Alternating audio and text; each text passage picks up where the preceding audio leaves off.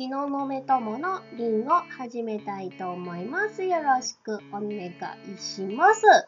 えっ、と、この番組なんですが、本音が言えなくたなかったり、噛んじゃったね、まあいいや、えー周りに流されて生きるのが辛い人に向けて、えっ、と、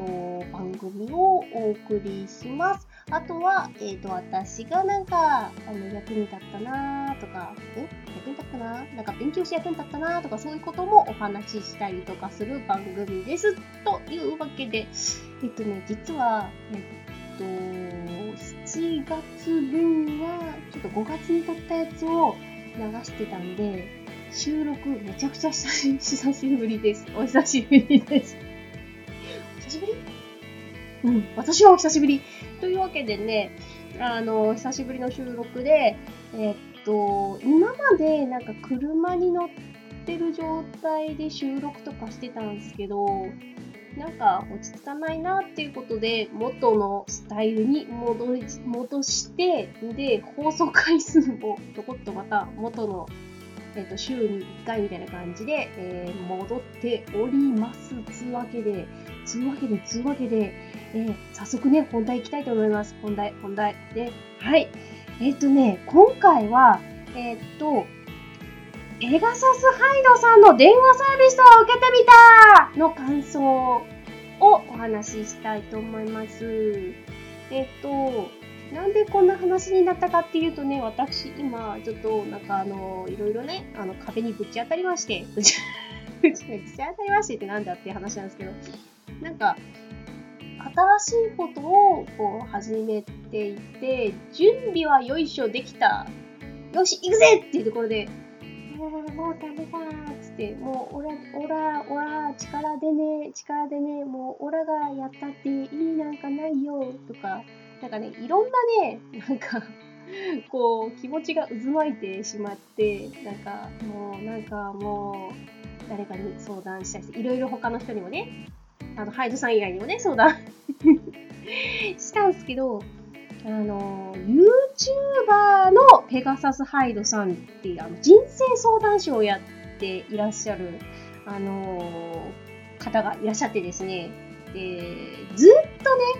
ずっとハイドさんのことは2年くらい前から知っていて、初め隠れファンで、隠れファンだったんだけれども、半年以上前くらいに、えー、と隠れファンやめますってあのコメントを残したりとかしてて、で、そこら辺、その前からかな、なんかあのハイドさんとはお話ししてみたいなっていうのはあったんですけど、これはあのハイドさんご本人も言ったんですけど、なんかその暴殺、毎日忙しくて暴殺されていたの、いて、いて、で、なんか気がついたら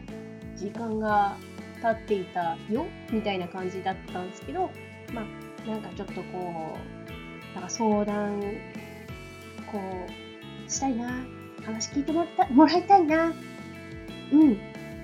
じゃあ、一度お話ししてみたかった、ハイドさんとちょっとお話ししてみようということで、えーとね、人生相談師をもう何年くらいやってんだろうな、ハイドさん。ちょっと私のあれだとちょっとはっきり言えないところがあるんですけど、あの何年もやってて、もともとハイドさん、あの、あの、ラルク・アンシェルのハイドさんとはまた全然関係ないですけど、あのペガサス・ハイドさんって、もともとは漫画家さんだったんですよ。だからその漫画とかね、あの、今、漫画、漫画の先生もやってたりとかするのかな？だからそういう経歴も持っている人で、でフリーランスをもうずっとやっていらっしゃる方で、会社勤めされたことないらしいんですよ。だから、なんか私も今フリーランスで、まあ、バイトもしてるけど、フリーランスで働いていてっていうので、ちょっと、まあ、そういうのとか、やっぱり私もね、昔嫌な思いしていたから、なんかそういったことも聞いてもらいたいなっつって言って、まあ、お財布の事情ってそんなにね、あの1時間弱くらいしかお話できなかったんですけど、でもなんか、すごい、あのーなんだろう、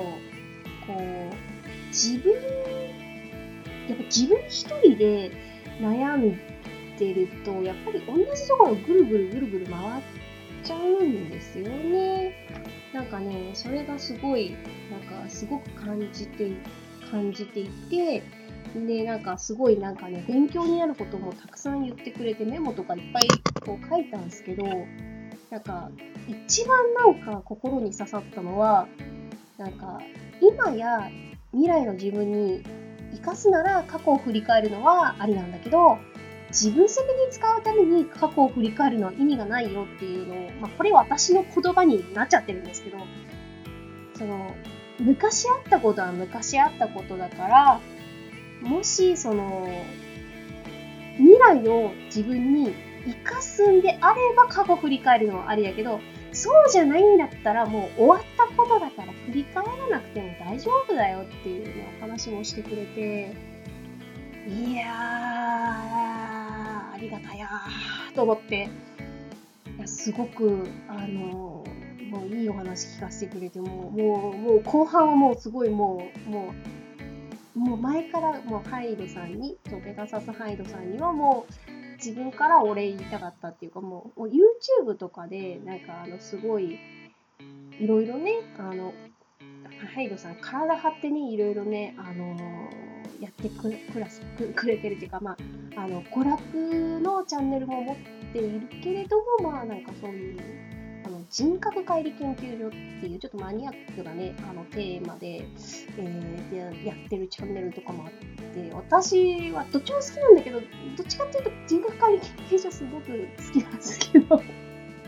そのすごくためになるから。で、その、なんかチャンネルとか見てて、見せてくれてありがとうとかそういうお話をね、いっぱいして終わったんですけど、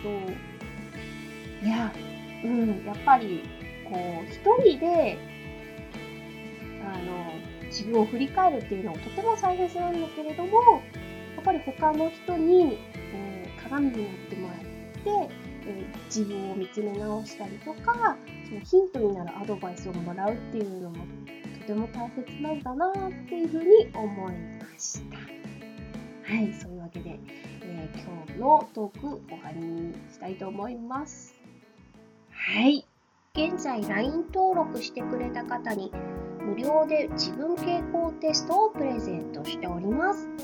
本音が言えず、周りに流されて生きるのが辛いあなたへ、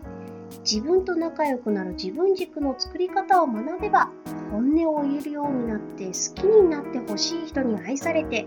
家族や周りの人がニコニコ笑顔を向けてくれるようになります。東雲友の公式 LINE の方は、えーと、概要欄にリンクを貼っておりますので、ぜひ登録をお待ちしております。